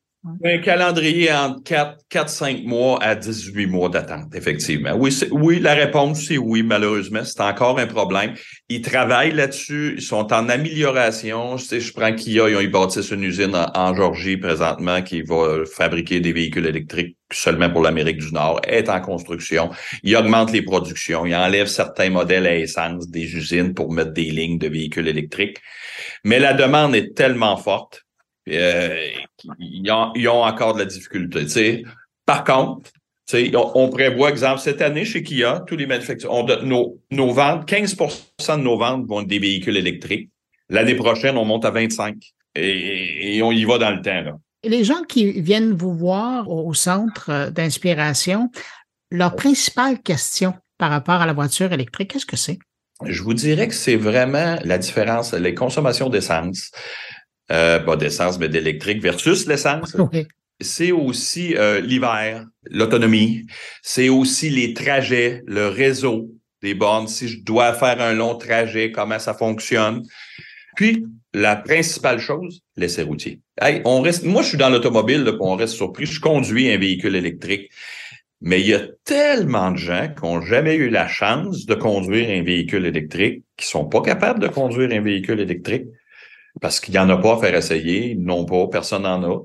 Fait que juste essayer un véhicule, les gens disent, ben, on s'attend, nous autres, on, est tellement habitués là-dedans, mais euh, il y a plein, plein de gens. C'est d'essayer le véhicule qui regarde ou conduire, euh, l'accélération des véhicules électriques, tout le monde en a parlé, puis mais ils n'ont jamais eu le feeling de le conduire puis ça, c'est vraiment ce qui fait. Moi, je me mets à leur place, puis tu vas acheter un véhicule électrique, puis tu n'as jamais eu la chance de conduire un véhicule électrique, tu n'as pas vu ton, ton auto, tu n'as pas eu la chance de l'essayer. Ouais. Le marché comme ça, je le comprends, mais c'est pas évident. Ça fait un gros pari, euh, ça, dans le budget. Euh, le centre d'inspiration électrique, vous l'avez ouvert à Québec, ça, ça dessert la grande région euh, de Québec, mais est-ce que ça existe ailleurs dans le monde? Est-ce que c'est quelque chose que Kia a, a développé? Il y en a un autre à Vancouver. Le premier était ouvert à Vancouver, mais le, c'est le, c'est, il est à l'intérieur. C'est comme une division à l'intérieur d'une concession. On est vraiment Donc, psychologiquement, c'est vraiment différent, vous. C'est voisin qu'il y a cinq fois. C'est, c'est vraiment une bâtisse à part que c'est expressément pour ça. Ça, c'est le premier. Effectivement. À l'ouverture officielle, euh, j'ai des délégations de Kia. On va avoir le président de Kia qui est ici avec la délégation de Kia Canada. Mais j'ai des gens de, j'ai été surpris, j'ai des gens de l'Amérique euh, centrale puis l'Amérique du Sud qui viennent voir ça. Avez-vous l'impression que ça va faire des petits, ça? Je pense que oui. Je pense, je pense que oui. Je pense que oui. Tu sais, euh, les gens, c'est ce qu'ils veulent, c'est d'être informés, d'être accompagnés, d'être essayer le véhicule dans un environnement sans pression. C'est souvent la demande des gens. Fait qu'on, on, nous autres, on peut-être avant-gardistes. C'est peut-être un modèle d'affaires qui, va peut-être s'user dans le temps, mais qu'on arrive en 2035 où euh, ben, si tout le monde a de l'inventaire puis qu'ils connaissent ça, ben, ça sera peut-être euh, usé ou on va l'adapter différemment, mais je pense que euh, en tout cas, je pense que ça devrait faire des petits. Mais de votre part, est-ce que c'est pas répondre aussi un nouveau reflet de l'approche de consommation et d'être plus transparent, plus ouvert par rapport aux consommateurs? Tout à fait. tout à fait. on, on, on s'est penché beaucoup, moi puis euh, mon partenaire Serge, sur euh, ce que les gens recherchent, que les gens demandent, la transparence, un environnement sans pression, euh, être accompagné, c'est des conseillers. effectivement, c'est effectivement. On, on espère peut-être être le benchmark. Avez-vous l'impression que l'arrivée, en tout cas, ou la grande demande par rapport à l'électrique faisait en sorte que ça vous donnait le prétexte pour faire ce, geste-là, cette création-là? Parce que vous auriez pu le faire avant dans le traditionnel, dans le véhicule à essence. Oui, oui, oui, oui, c'était c'était le point que, qui nous permettait de le faire, je pense. Puis, tu sais, l'absence de modèle électrique, euh, le changement de, de, à l'électrique qui pose un défi majeur à tous, une questionnement, une habitude. Euh, comme vous aviez dit d'entrée de jeu, Euh, on est tout habitué d'avoir des autos à moteur thermique depuis des années, des années, des années. On connaît ça. Mais ça, euh, c'est vraiment là, bon, comment ça fonctionne? Puis si je vais à Montréal, ça, je vois-tu me rendre? Puis je vois-tu me charger? Puis où est-ce que je passe? Comment ça fonctionne? Puis je tiens à dire, dans le centre d'inspiration électrique, j'ai un partenariat avec la, l'AVEC, c'est l'Association des, des, véhicules électriques du Québec. Les bénévoles de l'AVEC vont être régulièrement au centre d'inspiration pour nous accompagner, nous aider, répondre aux gens tout à fait euh, volontaires là, pour euh, nous aider dans, dans le projet. Ils, en reviennent pas. Ils sont très, très, très, très, très fiers de ça quand des concessionnaires euh, fassent ce move-là. Monsieur Michel, je peux, peux pas vous avoir sans vous poser la question, puisqu'on parle d'électrique. À quoi ressemble le réseau dans la grande région de Québec au niveau de la recharge? Est-ce que vous trouvez que vous êtes bien desservi pour le moment? Oui, c'est quand même bien dans Québec. Ce qui, ce qui est plus, ce qui est plus difficile, c'est en région. Hein. C'est en amélioration constante, constance, constante. Ça va prendre de plus, plus qu'il va y avoir de véhicules, je vous apprends rien, c'est mathématique. Plus que de véhicules, euh, plus que ça va prendre de bornes, de bornes d'installation résidentielle. Mais on sait, on sait qu'à peu près 80% des gens qui ont un véhicule électrique présentement ont une borne de type 2 à la résidence. Donc, euh, ne se charge pas euh, régulièrement là, dans des bornes de, de réseau. C'est seulement quand on fait souvent des trajets. Là. Les grands voyages, oui. C'est ça. Steve Michel, cofondateur du groupe La Forge Kia à Québec. Euh, vous venez de lancer le centre d'inspiration électrique. D'ailleurs, vous, vous allez faire le lancement officiel euh, au, au, mois de mai. Je vous remercie d'avoir pris du temps pour répondre à mes questions. Merci, ça me fait extrêmement plaisir. Merci. Au revoir. Bonne journée.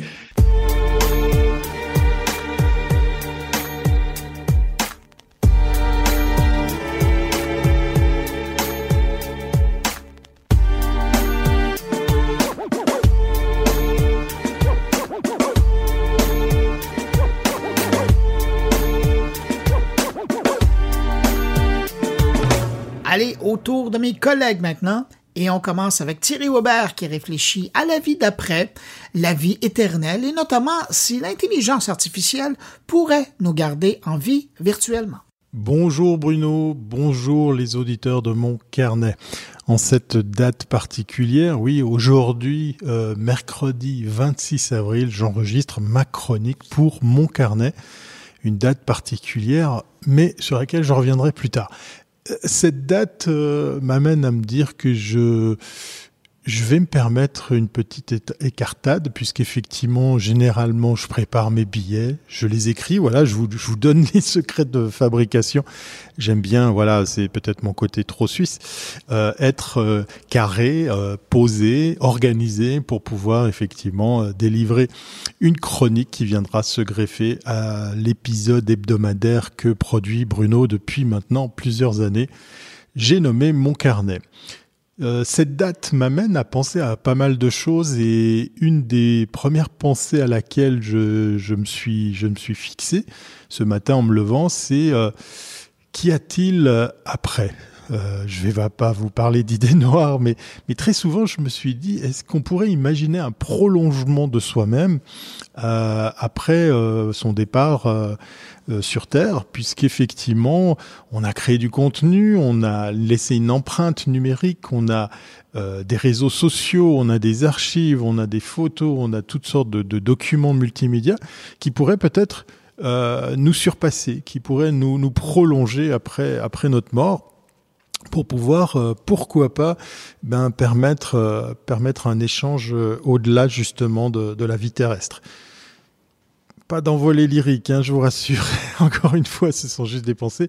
J'avais vu ce projet suédois qui date de, pas mal d'années en arrière, où effectivement, sur la base d'informations qui vous sont propres, on pourrait ben, les stocker, en faire quelque chose et c'est vrai qu'avec l'avènement de l'intelligence artificielle, je me dis que c'est encore plus possible maintenant. Ça doit être encore plus euh, pas facile, mais disons accessible de pouvoir se dire, eh bien tiens, voilà, le patrimoine numérique, on pourrait le faire continuer à vivre malgré euh, malgré notre notre départ. Euh, ça existe déjà. J'ai fait l'exercice, par exemple, pour la voix. On voit maintenant qu'effectivement, euh, mettre son visage sur euh, un document sur un personnage, voire même un personnage animé, c'est presque de l'ordre du du do it yourself tellement tellement c'est simple. Il y a pléthore d'outils qui viennent proposer euh, ce, genre de choses pour animer un avatar à, votre image. Je pense qu'on est en train aussi de vivre une époque euh, intéressante, importante, qui est euh, c'est la fin en fait effectivement de de cette fameuse maxime qui disait ben la preuve par l'image permet de de trouver le vrai du faux. Je crois que c'est terminé, hein, que ce soit pour la voix, que ce soit pour le son, que ce soit pour, pour euh, l'image, euh, un visage, euh, une personne. tout ça, grâce aux outils actuels, eh bien, on peut, on peut complètement tromper son monde, on peut complètement s'en servir à, à d'autres, à d'autres fins. On peut, on peut gruger effectivement son, son audience. Mais au-delà de ça, je me suis dit aujourd'hui, est-ce qu'il n'existerait pas euh, des moyens pour pouvoir se dire, eh bien, euh, allez, soyons fous, devenons immortels C'est un peu gonflé, mais euh, au-delà du gag, pourquoi on ne continuerait pas à vivre alors je sais que le cinéma et, là je pense à une série, pardon, je pense à une série sur Amazon qui, l'a très bien traité, c'est Upload. Je suis un peu vénère contre Amazon parce que la, suite des, des saisons tarde à venir, où en fait, ben, c'est pas parce que vous êtes mort que vous êtes plus là. Euh, vous êtes téléchargé, vous êtes uploadé, vous êtes téléversé, voilà, pour utiliser le terme adéquat.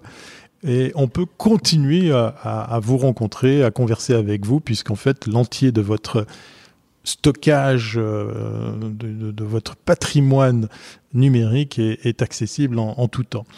On avait aussi vu euh, toutes sortes de, de, choses, que ce soit dans la science-fiction, le cinéma, mais euh, voilà, comme je vous le disais, il y a de plus en plus de projets qui, qui viennent un petit peu déranger euh, la bonne marche des choses, puisque on a pu, par exemple, s'amuser avec Replica. Replica, qui est une application qui avait vu le jour euh, par sa créatrice euh, suite euh, au décès d'un de ses amis, et elle avait imaginé cet avatar avec lequel vous pouviez converser. J'en avais fait l'expérience, c'est assez bluffant. On a pu voir que le modèle économique ayant changé et certains aménagements au niveau de, ben, de, la technologie ou des algorithmes arrivaient sur des dérapages un peu, un peu scabreux. Mais voilà, on, on, on allait au-delà du Tamagotchi sur lequel il y avait, euh, comment dire, de la, prévision sur euh, les scénarios avec lesquels on pouvait, on pouvait travailler ou converser ou interagir avec ces, ces personnages. Y aura-t-il euh, bientôt la possibilité d'avoir un réplica à son image, de pouvoir se dire, ben oui, je lègue mon, mon patrimoine numérique pour en faire quelque chose, pour qu'il me, il me dépasse, pour qu'il me continue, enfin, pour, pour qu'il me survive, voilà, pour utiliser le terme, et euh, permettront, permettant ainsi peut-être à, des proches, des amis, la famille, à, pouvoir rester en contact malgré le fait qu'effectivement l'être cher n'est plus ici sur, sur Terre. Donc euh, ça va venir, je pense que c'est qu'une question de temps. Euh, la technologie, elle est là. Moi, pour ma part, je suis très content de quand même faire un lien avec une, une société suisse, une start-up qui est une spin-off d'une grande assurance ici euh, en Suisse, qui a une, une façon de communiquer assez drôle. Si vous voulez vous faire des amis ici, en Suisse, vous commencez votre phrase par rapport à un cas de figure drôle, euh, un petit incident, un truc comme ça, vous, vous commencez votre phrase par cher mobilière et vous allez voir le sourire s'afficher sur, sur votre interlocuteur qui va tout de suite comprendre. Allez faire un tour sur Google, je vous invite à aller voir leur campagne qui, qui existe depuis de nombreuses années sur, sur le thème justement de, de, de l'accident bête et méchant illustré par, par des croquis. Mais c'est une autre, une autre histoire. La mobilière a, a, innové il y a quelques années avec un service qui s'appelle Touyo.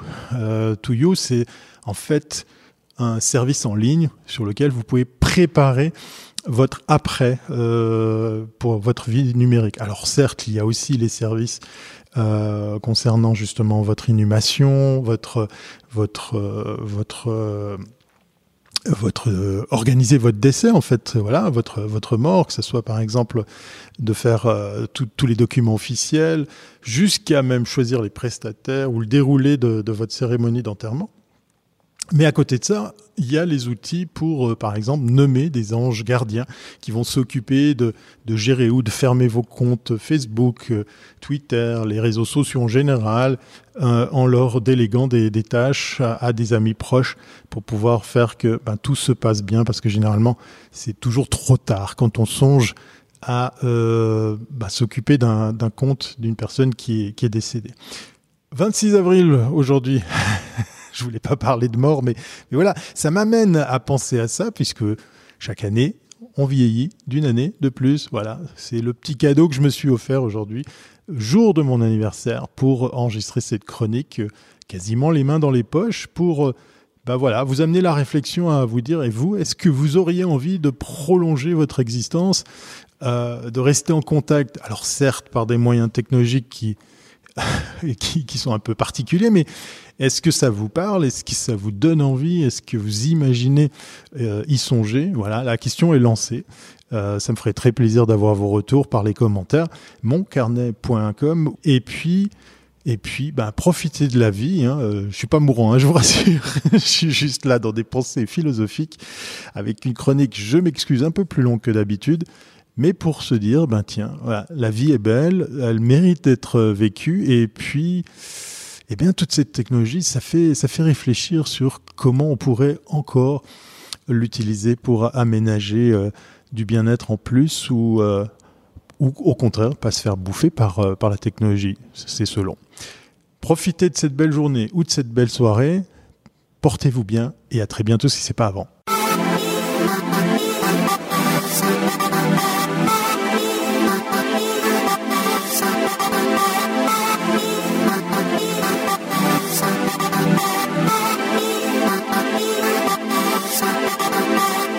Alors là, on est vraiment gâtés cette semaine avec Thierry et Stéphane qui nous offrent de beaux moments de réflexion. Alors cette semaine, Stéphane Ricoul, de son côté, s'intéresse à la philosophie et sa présence dans le développement des nouvelles technologies.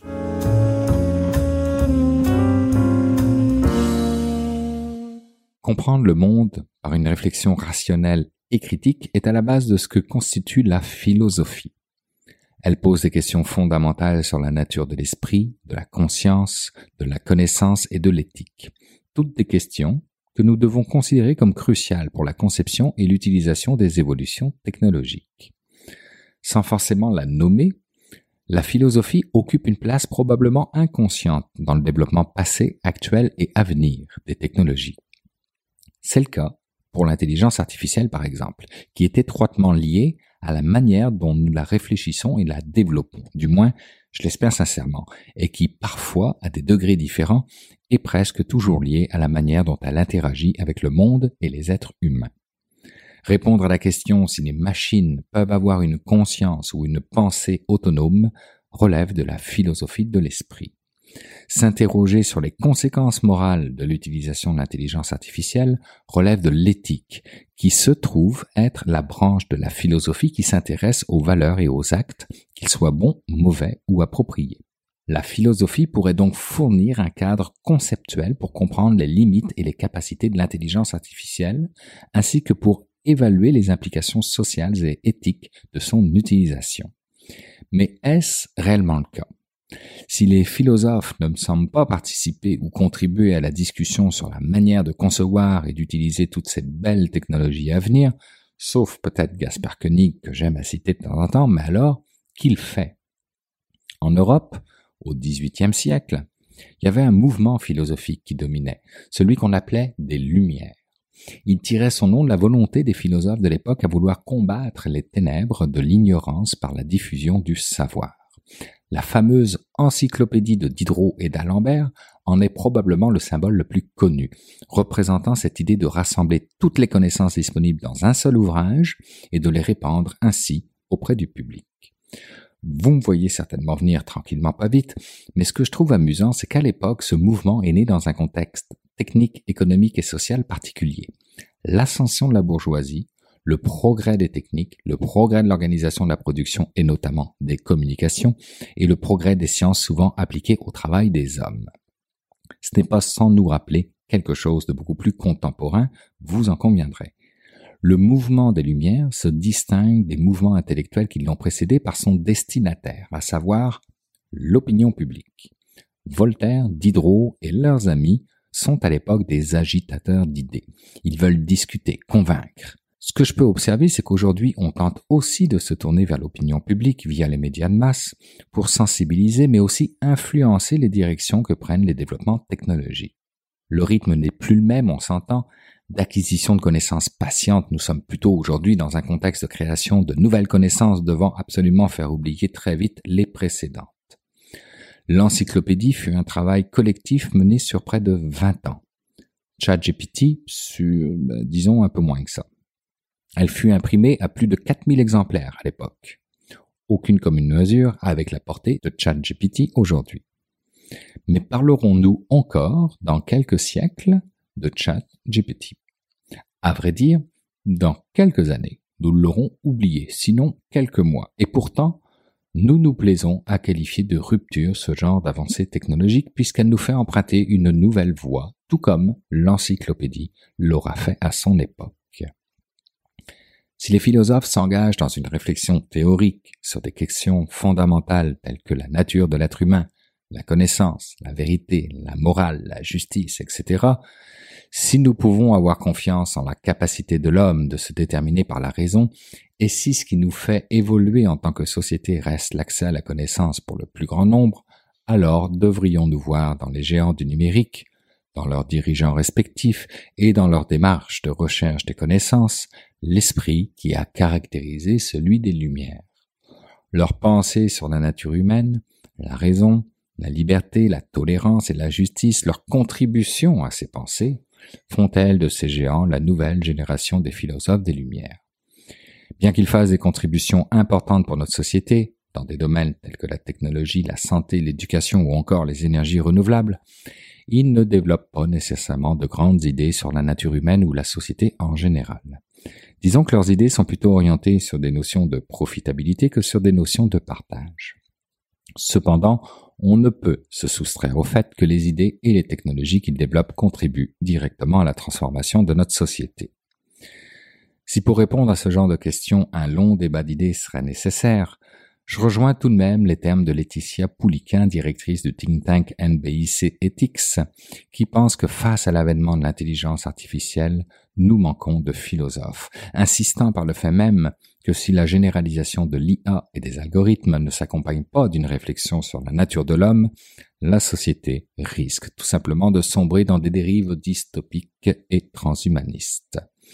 Perdu entre deux mastodontes qui se livrent une guerre sans fin aux investissements, j'ai nommé les États-Unis et la Chine, l'Europe ne pourrait-elle pas alors nous rejouer le coup du siècle des Lumières en misant sur les humanités dans le domaine de l'intelligence artificielle? Ce serait quant à moi un défi intéressant à relever à une époque où le jeu est devenu la véritable mesure d'une humanité de plus en plus déconnectée du réel du fait de son adoption totale et non critique du numérique.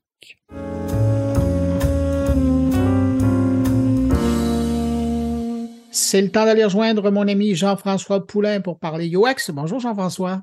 Bonjour Bruno. Puis cette semaine, écoute, euh, méchant petit comique que tu es, tu as décidé d'inviter euh, ben, quelqu'un pour euh, finalement prouver que tu as raison. ça m'arrive comme ça de, passer mon message subtilement à travers mes invités. non, non, mais là, c'est vraiment habile. Là, là c'est encore plus habile parce que, effectivement, j'ai parlé avec Lionel David Guillaume, qui est le PDG de Horizon. Puis Horizon, ça s'écrit O OH, Horizon, Horizon, parce qu'ils font dans le AR. Et j'ai trouvé ça intéressant. on s'est rencontrés par hasard au MT Lab, euh, le lab de tourisme qui incube des, qui est un accélérateur de, de, de, pouces dans le domaine du tourisme. De M. Lessard. De M. Martin Lessard, et voilà. Et, donc, euh, on a parlé un petit peu, puis je me suis dit, ah, voilà une belle entrevue qu'on pourrait faire sur le AR. Et euh, euh, la conversation est rapidement passée plutôt sur le bénéfice qu'il a eu, lui, dans le, dans le courant du développement de son produit dans les dix dernières années. Et, de là, ma façon de, de, présenter le sujet, oui, parce que ça fait des années que tu nous dis que c'est important ben d'intégrer le UX dès le départ d'un projet. Ben, c'est intéressant. Puis en plus, dans l'entrevue, euh, euh, Lionel David nous dit que, euh, ben, moi, je lui demande, est-ce que, est-ce que ça intéresse les investisseurs de savoir qu'ils sont équipés avec du UX? Puis il dit non, ils sont plutôt intéressés à regarder des chiffres. Ça, ça m'a déçu un peu quand même. Parce que je pense que les investisseurs, s'ils étaient vraiment attentifs à leur investissement, ils s'assureraient qu'il y a quelqu'un qui valide leur investissement dès le départ en disant, regardez, on a une méthode, on va prototyper, on va tester, avant de partir sur un an et puis de donner un million, Donnez donc 100 000 au UX avant. Mais c'est presque une assurance. C'est une assurance, exactement. Et c'est ce que Lionel David nous, nous raconte dans, dans l'entrevue. J'ai trouvé ça super intéressant. Je comprends. Ça vient prouver ton point de vue. Euh, Jean-François, on va l'écouter cette entrevue qui, qui met un baume finalement sur euh, toutes ces années à, Voilà. à- à nous convaincre, mais surtout à essayer de convaincre euh, notamment des investisseurs de l'importance euh, de s'assurer qu'il y a du UX dès le départ. Jean-François, merci d'avoir pris de ton temps et puis nous, on écoute ton entrevue. Salut. Merci Bruno. Bye. Eh bien, je suis euh, avant tout un entrepreneur. Euh, j'aime, j'aime entreprendre, j'aime créer, et j'ai beaucoup de, d'imagination, ce qui m'a amené à, à imaginer une entreprise qui aide les entreprises du secteur culturel à créer des grandes expériences pour euh, attirer les jeunes et les moins jeunes avec la réalité augmentée. Et, et qu'est-ce que ça fait? Donc? Donc, le- ta compagnie, c'est Horizon et la réalité augmentée, vous la mettez à, vous la mettez à l'œuvre comment là, dans, dans le monde réel?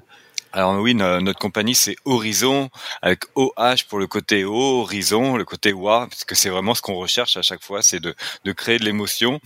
Et euh, quand on parle de la réalité augmentée, on parle, euh, en fait, compte, c'est 10% des projets, parce que euh, l'effet wow, tu l'as un peu avec la réalité augmentée, mais c'est surtout l'histoire que l'on va créer qui va faire qu'on va entraîner les gens euh, dans, dans une expérience interactive pour découvrir un château, pour découvrir un site archéologique, pour découvrir euh, euh, une destination touristique.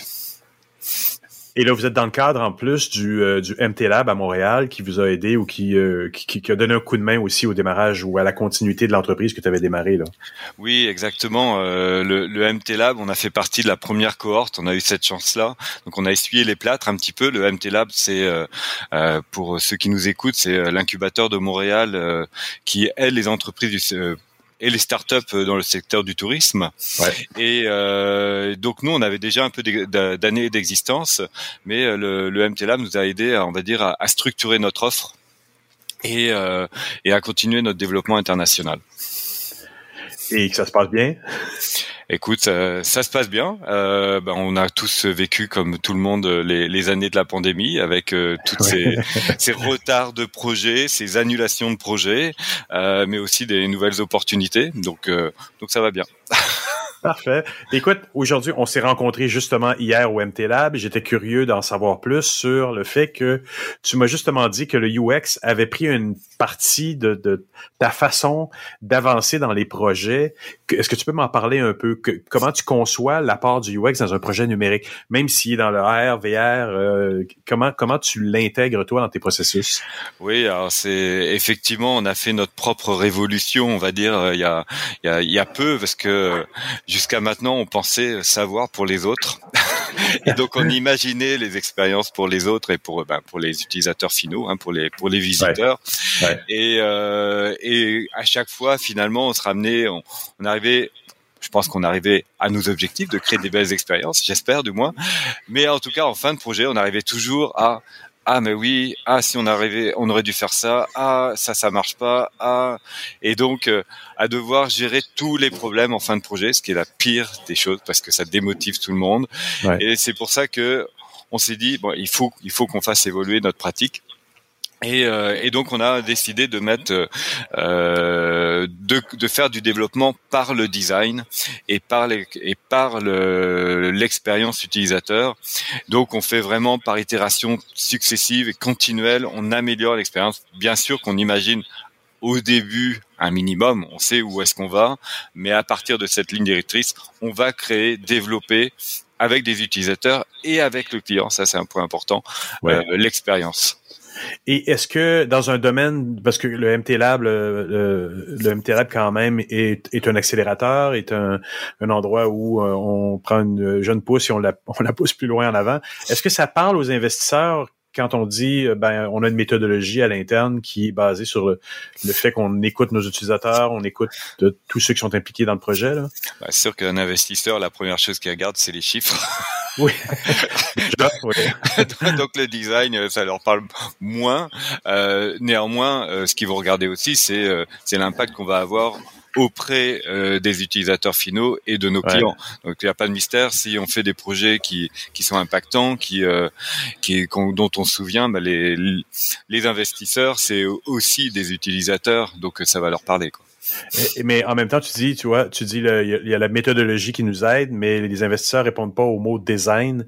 Mais en fait, c'est beaucoup plus la méthodologie que tu as mis en place pour dire qu'on consulte, on parle aux gens. C'est pas du beau, c'est vraiment euh, la, mise en place d'un processus itératif qui t'amène à te sauver à te faire sauver des sous. Ben, euh, exactement, j'allais y venir. euh, c'est aussi ça. Je pense que c'est un peu peut-être contre-intuitif. et j'avoue que nous-mêmes, dans les premiers projets, on commençait à utiliser cette méthode.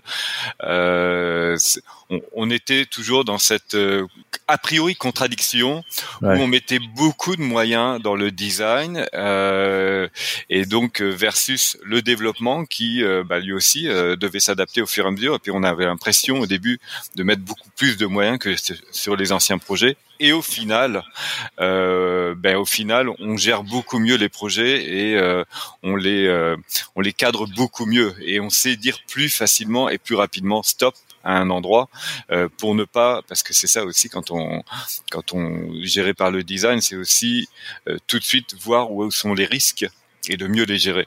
C'est intéressant ça. et ça c'est important. Ça c'est vraiment important. Eh, c'est- Mais c'est vraiment, ouais, c'est vraiment important, c'est intéressant parce que là, tu me parles de gestion, même de gestion du risque, que le design s'intègre dans la gestion du risque, il permet d'éviter d'aller dans des directions ou d'éviter des erreurs ou des pertes d'argent. C'est pour ça que je te demandais, est-ce que ça influence les décisions des investisseurs? Et c'est dommage d'entendre que c'est peut-être pas encore le cas parce qu'ils s'ils savaient l'effet que ça peut avoir positif, peut-être qu'ils seraient plus enclins à aller vers une entreprise qui a su adapter sa méthodologie en, mode plus itératif, en test, en, en simplification, etc. là. Oui, bah après ça, je, je dirais que c'est plus après le, le discours euh, qu'on va qu'on va qu'on va tenir et euh, la philosophie de l'entreprise. Après, un investisseur, il adhère ou il adhère pas à la philosophie de l'entreprise, euh, tout simplement. Et euh, mais je pense aussi que ça se reflète dans les équipes. Euh, moi, je vois l'avant, l'après. Donc, j'ai la chance, c'est qu'on a quand même des équipes qui sont stables euh, et qui restent stables. Donc, euh, donc c'est aussi un, ça a été aussi un projet collectif de faire évoluer notre méthode. On a, on a aussi recruté euh, des, des, des nouveaux designers et euh, ça nous a permis d'évoluer. Et je pense qu'un, un, un- c'est même un, comment un investisseur lui-même, il va, il va voir que la société va bien, que les gens vont bien dans la société. Et ça, ça fait un impact forcément. Une, une entreprise qui garde ses employés, ça a forcément un impact sur, sur le, sur l'investisseur. Tout à fait. Et, et donc, là, vous êtes, euh, vous travaillez sur quel projet? A-t-il y a des choses que tu peux nous dire qui, qui sont en préparation, justement, bon, grâce à toute cette méthodologie-là et tout ça, mais euh, vous l'intégrez donc, vous êtes en ce moment euh, dans un projet en particulier? Alors, on l'intègre dans tous nos projets maintenant. Euh, Et euh, donc, c'est des projets à la fois au Québec. Euh, alors, je vais pas donner des noms, mais c'est à la fois dans des projets très euh, culturels. Donc, comment valoriser un patrimoine euh, culturel commun euh, euh, qui a à la fois un, un savoir-faire et un lieu, euh, mais aussi comment on peut créer la meilleure formation possible pour des métiers euh, euh, artisanaux. Et euh, donc, euh, donc ça, c'est vraiment deux projets sur lesquels, euh, qui nous tiennent vraiment à cœur ici au Québec, et également euh, des projets en France, parce que tout le monde aura entendu, je suis québécois, mais avec un accent français, donc je viens de l'autre côté de l'Atlantique. Et, euh, et donc, on a beaucoup de projets en France, et on- là aussi, on travaille sur des projets. En gros notre objectif à ch- à chaque fois, c'est comment faire en sorte qu'un site archéologique, un château, il n'y a pas grand-chose à voir, fasse qu'on ait du fun et que les enfants et les plus vieux et tout le monde se disent eh ben finalement j'ai appris beaucoup de choses, mais je me suis beaucoup amusé en apprenant beaucoup de choses. Et, et, et donc, à travers la méthode que vous appliquez, vous poussez l'enveloppe parce que normalement l'UX, ben, historiquement, il est plus appliqué à, à de l'interface euh, visuelle, mais vous, vous êtes aussi beaucoup sur le lieu, donc il y a une importance de l'expérience qu'on vit en tant qu'humain euh, dans, dans un château ou dans un musée ou autre, avec cette expérience supplémentaire que vous ajoutez par-dessus, qui est le VR. Là. Euh, le l'AR, L'AR, pardon. Parce qu'on est dans la réalité augmentée et donc Pardon, et oui. c'est tout un challenge challenge. Non, mais c'est vraiment tout un challenge et c'est ça aussi qui est, qui est, qui est intéressant, c'est qu'effectivement, euh, ce qu'on fait n'a du sens que si on le vit là où on doit le vivre, donc à l'intérieur d'un château, d'un site archéologique ou euh, ou d'un musée. Et effectivement, et ça donne une autre dimension euh, au design. Ce n'est pas que le design de ce qu'on voit à l'écran, mais c'est même le design de comment on va interagir avec l'écran. Et pour donner un, un exemple très concret pour que tout le monde comprenne.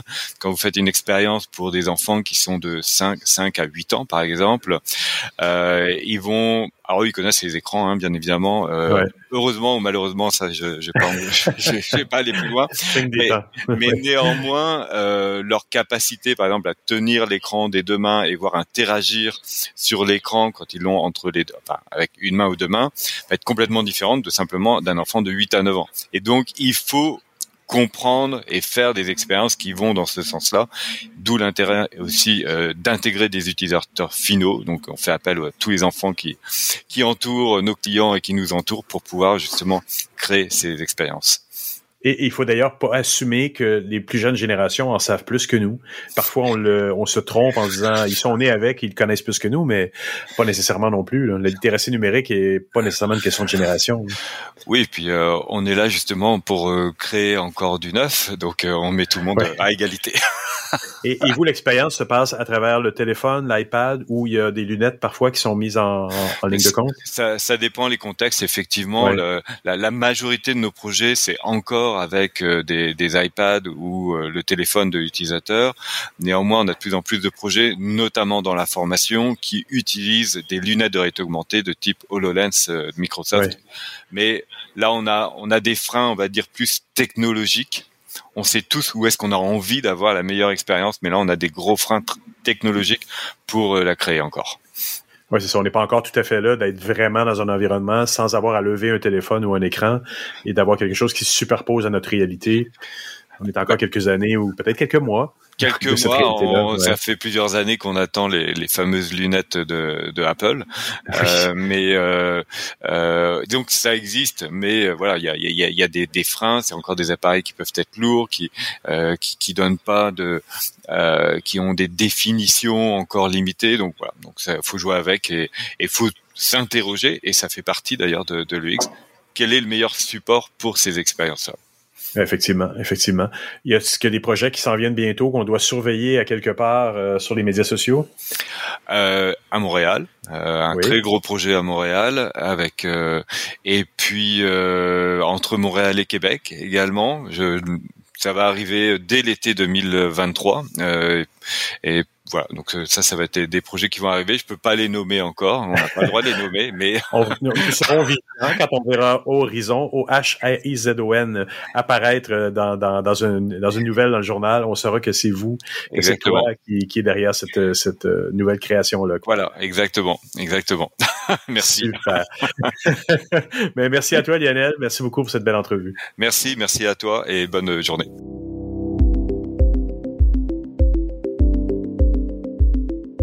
Et ben voilà, c'est ainsi que se termine cette édition de Mon Carnet. Merci à nos invités. Merci à Thierry Weber, Stéphane Ricoul et Jean-François Poulain pour leur participation cette semaine. Et puis merci à vous également qui êtes restés jusqu'à la toute fin de l'émission. Bien heureux d'avoir passé un moment avec vous en ce bout de journée qui vous occupe. On se donne rendez-vous vendredi prochain pour une nouvelle édition de Mon Carnet. Puis entre-temps, ben, je vous souhaite de passer une excellente semaine. Mais surtout, portez-vous bien.